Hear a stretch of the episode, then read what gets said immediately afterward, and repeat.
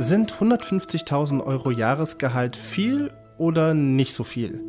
Je nachdem, wie Sie das bewerten, sind Sie auch bei der geplanten Elterngeldreform entweder zufrieden oder richtig sauer. Den Streit ums Elterngeld analysieren wir gleich.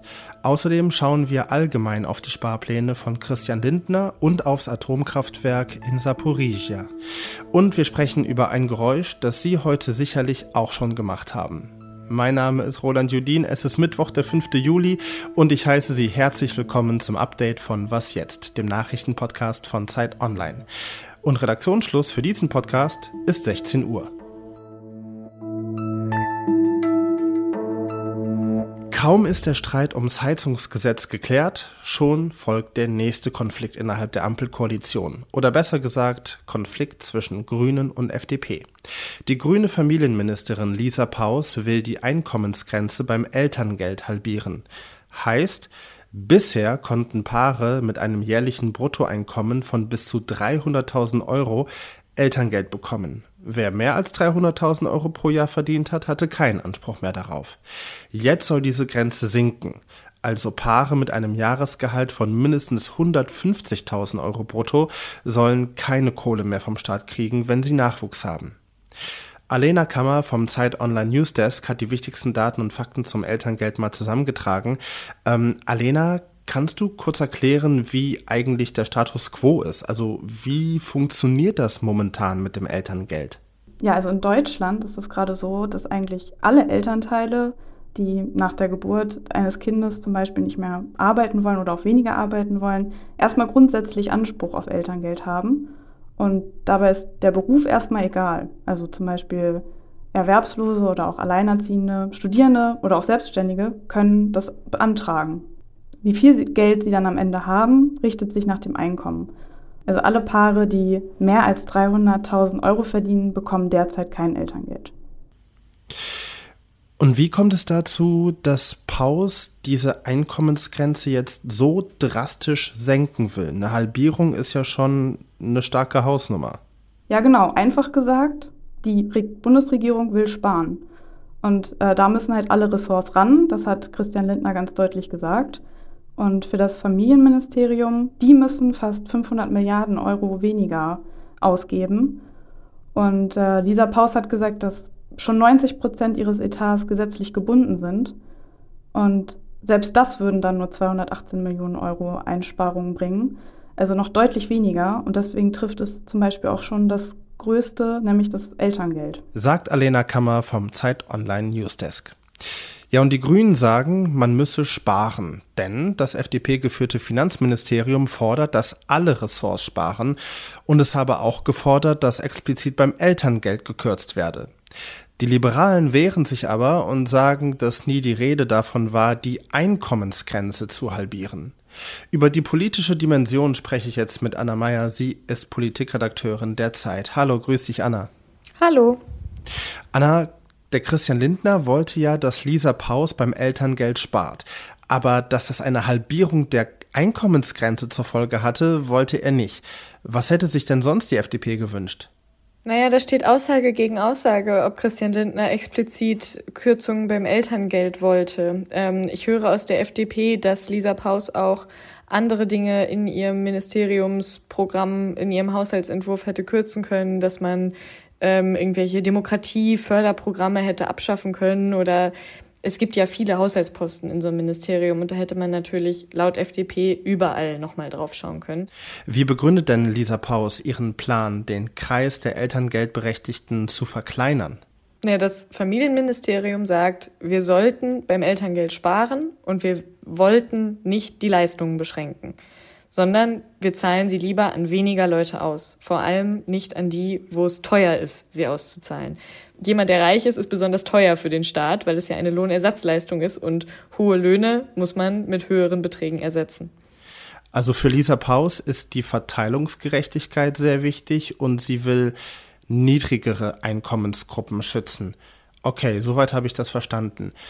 Aber diese 150.000 Euro klingen erstmal viel.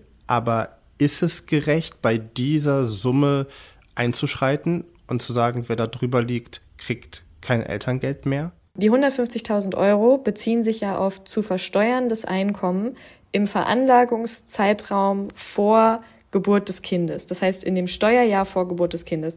Wenn ich jetzt 2024 im Juni ein Kind bekomme, dann wird mein Elterngeld berechnet an dem, was ich 2023 von Januar bis Dezember verdient habe. Das kann gerechter oder ungerechter sein, zum Beispiel, weil wenn ich 2023 schon weiß, dass ich schwanger bin, dann kann ich sagen, ach Mensch, dann reduziere ich mal meine Stunden. Das heißt, es ist quasi für Leute, die Anfang des Jahres schwanger werden, ist es jetzt ungerechter als für Leute, die Ende des Jahres schwanger werden oder Mitte des Jahres, weil die sich nochmal durch Teilzeit ähm, oder irgendwelche anderen Maßnahmen, ein Sabbatical oder was auch immer, ähm, da quasi in diese Bemessungsgrenze rein sneaken können. Und was dann nochmal ein Unterschied ist zwischen gerecht und ungerecht, ist, dass zum Beispiel eine Familie, wo einer 120.000 Euro im Jahr verdient und der andere 60.000 Euro im Jahr, natürlich deutlich besser dasteht, wenn derjenige mit 120.000 Euro weiter arbeiten geht und derjenige mit 60.000 Euro in Elternzeit geht, dann kann man sehr gut von dem 120.000 Euro Gehalt leben, weil man ja auch Steuern spart, weil es ja das Ehegattensplitting gibt. Das heißt, das ist gleichstellungspolitisch natürlich nicht ideal. Ja? Quasi Paare, die auf einer Ebene stehen, werden dadurch benachteiligt. Dann wiederum ist das wirklich auch Jammern auf hohem Niveau. Ja, das muss man immer wieder sagen. Aber natürlich, es wird niemals gerecht sein. Es ist nicht für alle gerecht. Sagt Politikredakteurin Anna Meyer. Wir sind jetzt konfrontiert mit strukturellen Herausforderungen, aber nicht mehr in einer äh, außergewöhnlichen Notsituation, die eine Ausnahme von der Schuldenregel des Grundgesetzes zulassen würde sagt Bundesfinanzminister Christian Lindner heute in Berlin. Und was er sagt, bedeutet einfach, Deutschland kehrt zur Schuldenbremse zurück. Das heißt, fast alle Bereiche und Ministerien haben in den nächsten Jahren weniger Geld zur Verfügung. So steht es im Haushaltsplan, den heute das Bundeskabinett abgesegnet hat. Das Bundeskabinett besteht aus allen Ministerinnen und Ministern der Bundesregierung. Einzig und allein das Verteidigungsministerium muss nicht sparen. Christian Lindner will deswegen strenger aufs Geld achten, weil die Bundesregierung in den vergangenen paar Jahren wegen Corona-Pandemie und Energiekrise erhebliche Mehrausgaben hatte. Der Staat kann nicht alles mit Geld lösen. Der Staat kann nicht überall helfen. Er kann nicht überall fördern und subventionieren. Ist das Atomkraftwerk in Saporizhia in Gefahr? Die Ukraine und Russland werfen sich gegenseitig vor, Provokationen und subversive Aktionen zu planen. Die ukrainische Armee sagt, dass Russland an zwei Reaktoren Sprengkörper befestigt hätte, damit es bei einer Explosion so aussieht, als wäre das AKW von außen beschossen worden.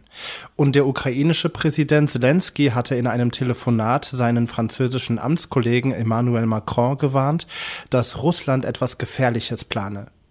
Kreml-Sprecher Dmitri Peskov hingegen sagt, dass das Kiewer Regime das AKW sabotieren wolle.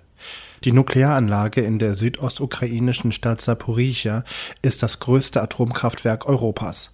Kurz nach Beginn der russischen Invasion wurde es besetzt und steht seit Anfang März 2022 unter russischer Kontrolle.